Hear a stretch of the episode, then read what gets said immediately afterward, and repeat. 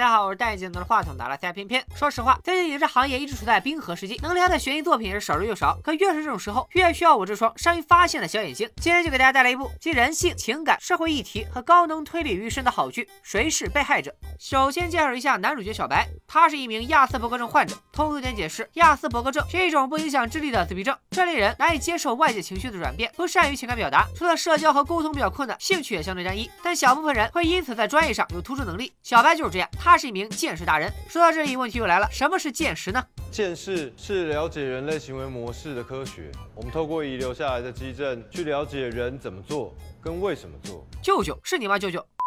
见识这门学问不只需要有逻辑、会推理，还要去研究罪犯的心理，人是怎么犯罪的，为什么犯罪。从警官大学毕业以后，小杨就一直从事见识工作。一转眼，许多年过去了，平森市发生了一起离奇命案，过气大龄女明星苏姐死于一家小旅店。这部剧死的人有点多，看到后面可能会分不清谁是谁，大家请先记住，这第一具尸体目前判定为过去女明星苏姐。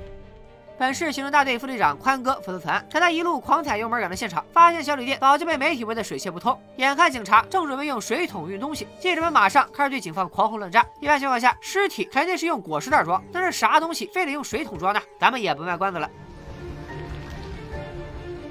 好的，大家抓紧时间吐一吐，记得千万别告诉别人尸体长这样，因为在没破案之前，警方必须对外保密。宽哥的手下阿土负责搜罗证据。已知信息有：苏姐入住酒店期间没有其他访客，荣氏的浴缸旁边有六个玻璃瓶，应该是装过荣氏用的化学药剂。具体是什么化学药剂，还要等鉴识科的检测。这时就轮到小白登场。此时的他已经是一名高级鉴识员，协助警察破获过许多大案要案。可因为亚斯伯格症，小白一直不合群。宽哥也总嫌他一根筋，多和他说两句话都能气到高血压。还好小白对别人的情绪不在乎，很快投入到了荣氏案中。而现实证物的第一步就是指纹比对。小白一一提取四楼的行李箱、鞋子，还有玻璃瓶和证件上的指纹，经比对，全都属于苏姐。最后要做指纹比对的是来自荣石浴缸所用的浴缸塞。没想到一个意料之外的人物赫然出现在小白眼前。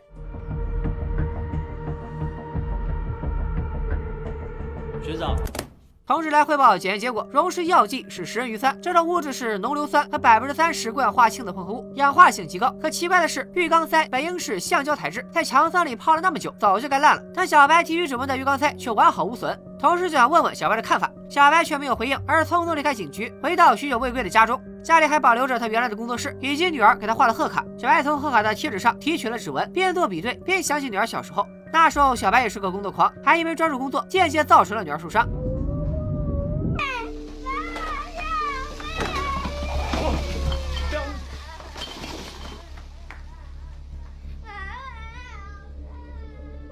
小白从内疚中缓过来，一个更令他绝望的事实出现了：浴缸塞上的指纹果然就是他的女儿小梦的指纹。难道女儿和这起容尸案有关？小白决定暗中调查，在真相水落石出之前，绝对不能让警方怀疑到小梦头上。另一边，女主角阿宁上线了，她是一个专写社会新闻的记者，平时为了搞大新闻可谓不择手段。所以一听说过去女明星离奇死亡，闻着味儿就来了。阿宁为了写新闻，笼络了不少各行各业的朋友。她在警局的固定线人就是宽哥的得力小弟阿土。阿宁得知女明星不但是被谋杀的，而且还被溶尸了，这个是个大新闻。在报社主编的大力支持下，阿宁马上来到案发现场准备调查。不过有警察看守，无关人等一律不能进入。阿宁碰上了知名鉴识员小白，就给小白留下了自己的名片。方便以后联系。其实小白这次也是未经允许偷偷来的旅店。他之前出了名的不进案发现场，但现在为了女儿，啥原则都没用了。小白虽然想避开刑警队独自查案，但看守的警察也得跟宽哥汇报。不过小白本来就负责鉴识工作，所以宽哥只在电话里骂两句，并没多想。很快，小白在溶尸的浴缸里有了两样新发现：一块未被溶解的不明物质，以及下水口里的针头。接下来，小白为了弄不清女儿以前犯过什么事儿，又得去官方网站查罪案信息。可查询未成年的资料需要权限，小白半夜回警局乱翻，差点被宽哥发现。还好他过目不忘，记下了贴在隔板上的账号密码。查询结果让小白也难以接受。小梦还是未成年时，就在夜场当陪酒小姐，一言不合拿酒瓶子砸客人，才被逮捕。网上还有媒体报道过这件事，可小白居然对女儿的经历一无所知。看来小白已经好多年都没和小梦联系过，这爹当的太失败了。再看宽哥这头，几乎是啥进度没有。荣氏案发生的旅店内部监控都不好使，只有附近的道路监控拍到过一个少女。这个少女到底是谁，目前不得而知。大家先记着有这么个人就行了。阿土调查苏姐，调查了半天，除了八卦周刊报过的嗑药欠债，连苏姐的亲妈都找不着，这警察当的太失败了。不过警察找不着的人，阿宁却能通过关系找到。还装作苏姐的歌迷来看望苏妈妈，不仅拿到了苏姐还有发售的专辑，还专业偷拍了苏妈妈的态度。说着说着，苏妈妈就悲从中来，好不容易把毒也戒了，专心出了这张专辑，你知道他多用心吗？里面每一首歌都是他自己写的，嗯。而阿宁拍的正起劲儿，小白却打来电话，原来是因为阿宁采访过小梦陪酒的夜场，小白只想知道夜场的名字。阿宁本来想像对阿土一样给小白一点好处，换取荣氏案的内幕，但他哪知道小白有亚斯伯格症，根本不想和他沟通。帮两位安排在小包厢可以吗？可以。一位，你可以走了。小白问了一堆陪酒女，可他不会表达急迫的心情，大吼大叫，把妹子们吓得够呛，直到被保安从后门扔出去。还有个姑娘偷偷告诉小白，小梦她和夜场的服务生阿浩在一起，不过她也不知道阿浩的真名，而且小梦和阿浩不久前就一起消失了。另一边，阿宁也没闲着，他找了开锁师傅，直接撬开了小白的车门，翻出了劲爆的溶尸写真。可当他把尸体和苏姐的专辑放在一起拍照，就发现这起案件真是不得了，苏姐的死状居然和他的专辑封面一模一样。阿宁立马判定溶尸案不仅是他杀，凶手还很可能是个变态，真是踏破铁鞋无觅处。得来全不费工夫。第二天一早，电视台果然播放阿宁的报道。宽哥一看，又差点脑溢血。手下的人没记得动作快也就算了，居然还有内鬼泄露消息。就在宽哥发飙的同时，小白正配合法医对溶尸进行尸检，根据头骨的下陷的角度以及下半身耻骨梁处的形状，得出了初步判断。这尸体可能是男的。赶快通知你们队长。是。费了这么大劲，调查了这么久，现在告诉我溶尸案的尸体不是苏姐，而且还是个男的。上。现在好了，警方不仅得查凶手是谁，还得查死者是谁。不过这事儿肯定跟苏姐脱不了干系，毕竟玻璃瓶等证物上确实有她的指纹。警方很快根据苏姐最近的消费记录找到了苏姐的踪迹。可就在警方差一点找到她的时候，悲剧却再次发生了。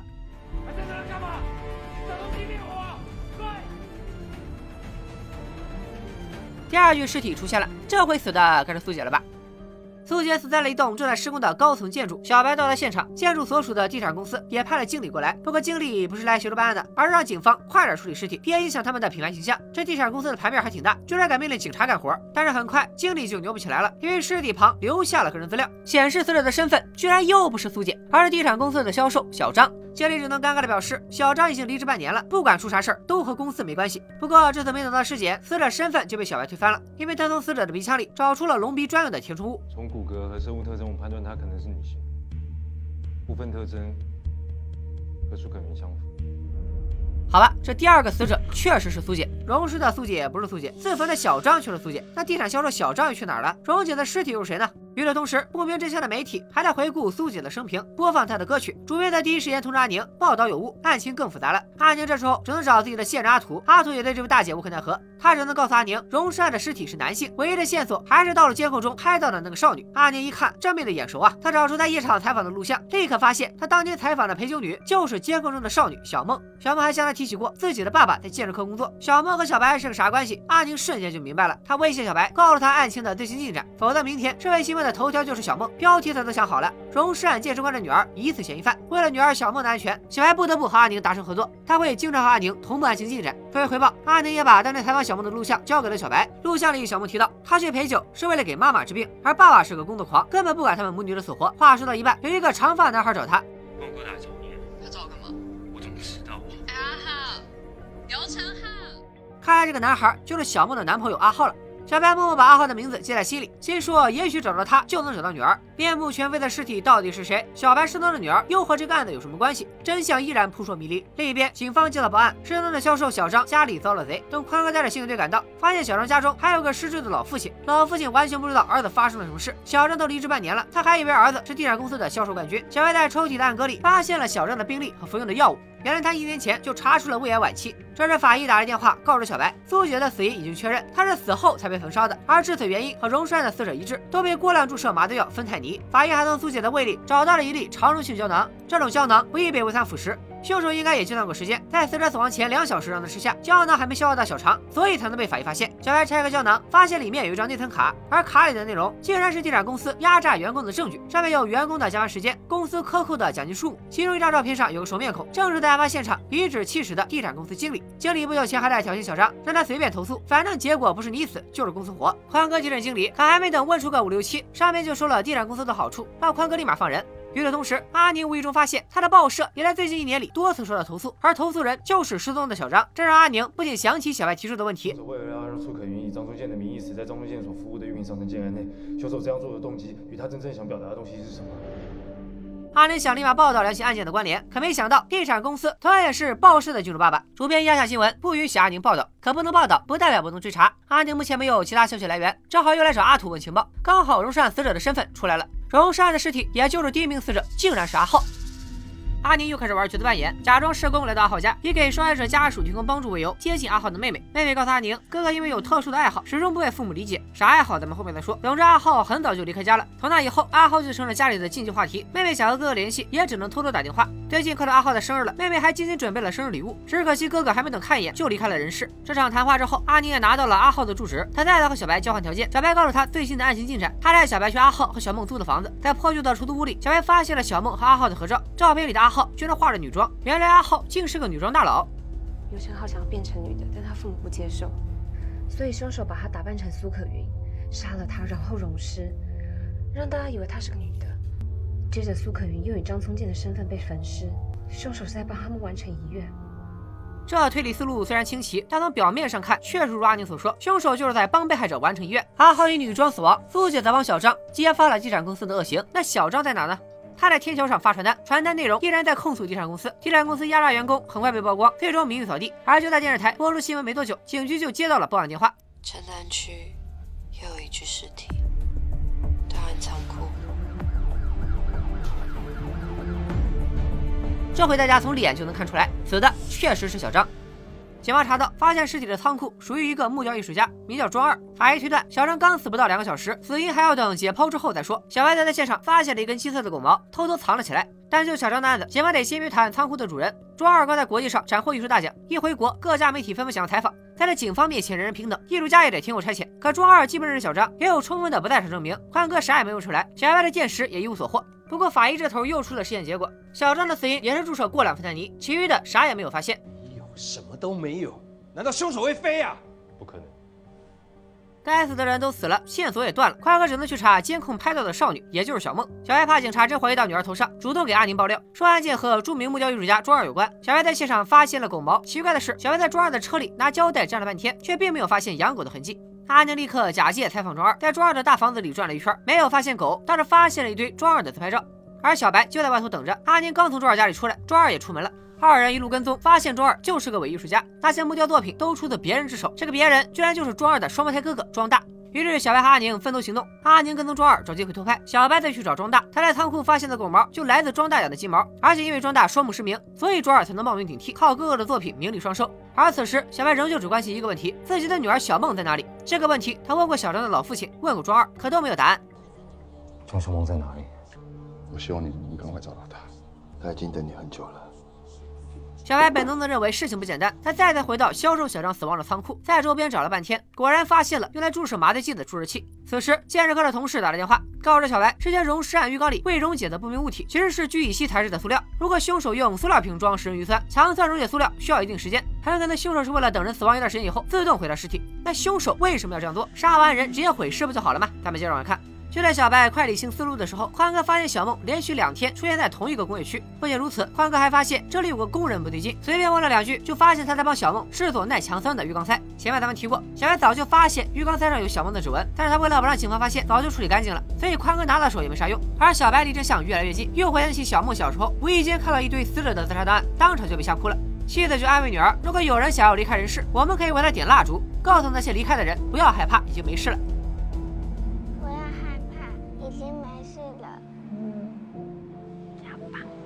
回忆到这里结束，小白也在仓库附近找到了残留的蜡烛，这代表什么？代表小梦真的和案件有关，也代表死者都想完成遗愿。而小白已经清楚了所有人的动机，他现在要做的就是阻止庄大完成遗愿。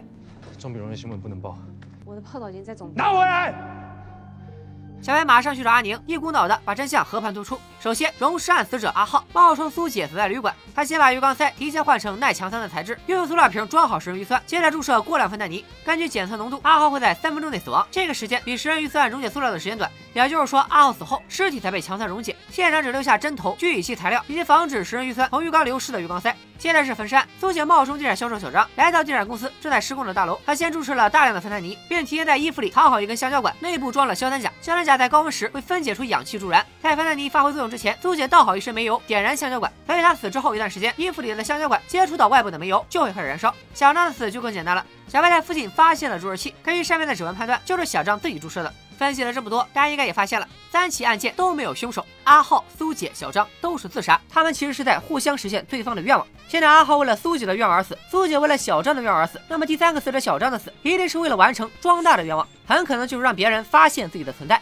但是阿宁知道的太晚了，报社已经发了通稿，现在全城都知道庄二用哥哥的作品欺骗大众。庄大的愿望实现了，而一向急功近利的阿宁突然不自觉的后悔和害怕，怕因为他的报道又害死一条人命。那么问题来了，究竟是谁组织了这场群体自杀？是小白的女儿小梦吗？又或者小梦也会成为受害者之一？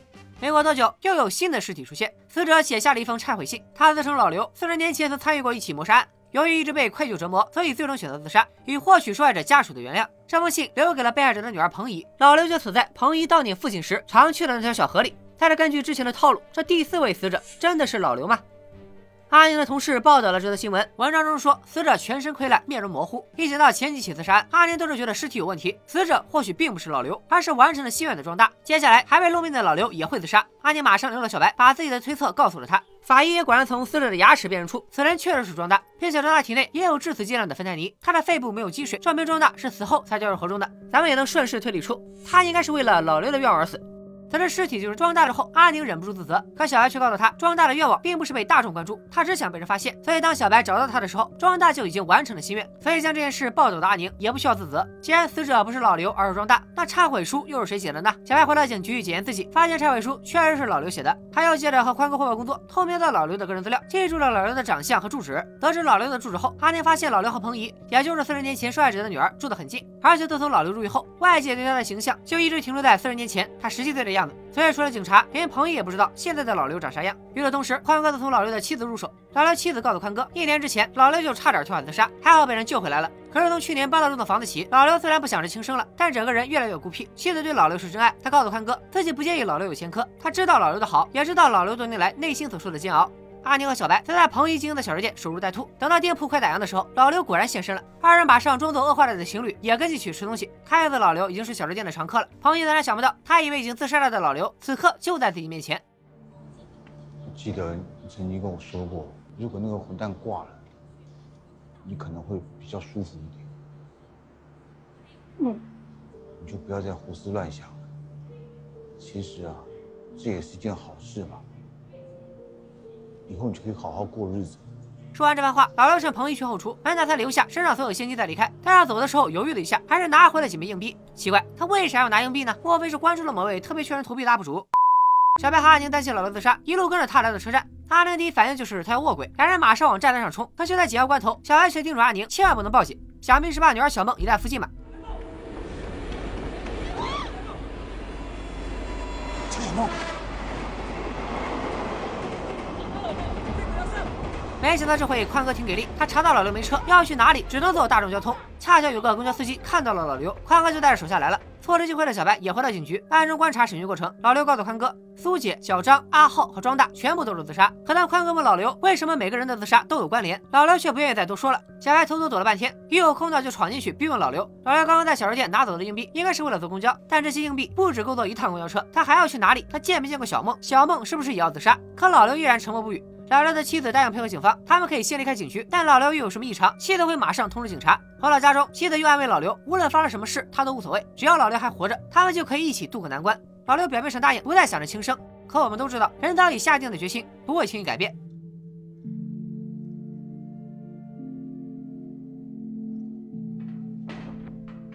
好的，这是被害者的前四集就到这里，看到我也是唏嘘不已。听说过连环杀人，但从来没听说过连环自杀。接下来我们就分析一下，他们到底为什么要自杀。苏姐经历过太多坎坷，此前也曾想认真做一张专辑，可惜娱乐圈就这么现实，不提她那些前科，大家也更愿意看新鲜的面孔。在一次录音之后，苏姐无意间听到了录音师嘲笑她，说谁会听一个过气大姐的歌呢？从那以后，苏姐耳边总是响起嘲笑声，这就让她有了轻生的念头。而她最后的遗愿就是有人愿意倾听她的歌。销售小张在获得销售冠军的同时，也收到了癌症通知，他的身体越来越差，经理就想让他自愿离职，却又不给小张该给的绩效奖金。小张已经时日无多，家里年迈的父亲有老年痴呆，需要钱养老，这才导致小张后来不间断的投诉，最终走向绝张大的故事和两条小狗有关，他把自己和弟弟比喻成两条小狗，两条小狗都很讨厌自己的影子，一只选择闭上眼睛不去看影子，另一只躲在对方的影子里也看不到自己的影子。以前张大觉得自己是第一只狗，他虽然看不见，但至少还能给弟弟一点依靠。可是后来他却发现，他才是第二只小狗，一直活在弟弟的影子里，已经快要喘不过气了。庄二仔一直嫉妒哥哥，不仅只是嫉妒哥哥的才华，也嫉妒父母把爱都给了身边的哥哥。于是他夺走了庄大的名誉，也夺走了庄大的人生。庄大虽然恨弟弟，但因为眼盲，又只能依靠弟弟生活，所以庄大最后的愿望就是被陌生人发现，哪怕只有一个人也好，他最后以自己的名字活一次。听完冰冰的解说，是不是感觉《谁是被害者》这部剧的信息量非常爆炸？只是说了四集，这比一期《边缘悬疑事》还要长了。现在死亡顺序轮到老刘，他有没有自杀成功？在他之后还会有下一个人自杀吗？小梦究竟是不是凶手？小白和阿宁能否在宽哥之前查出真相？小朋友的问号实在是太多了。大家如果没时间追剧，又想知道这些问题的答案，那就不要吝啬手中的一键三连。后四集已经带干了，只要本期视频点赞过八万，边边争取明天晚上就发出来给大家看。拜了个拜。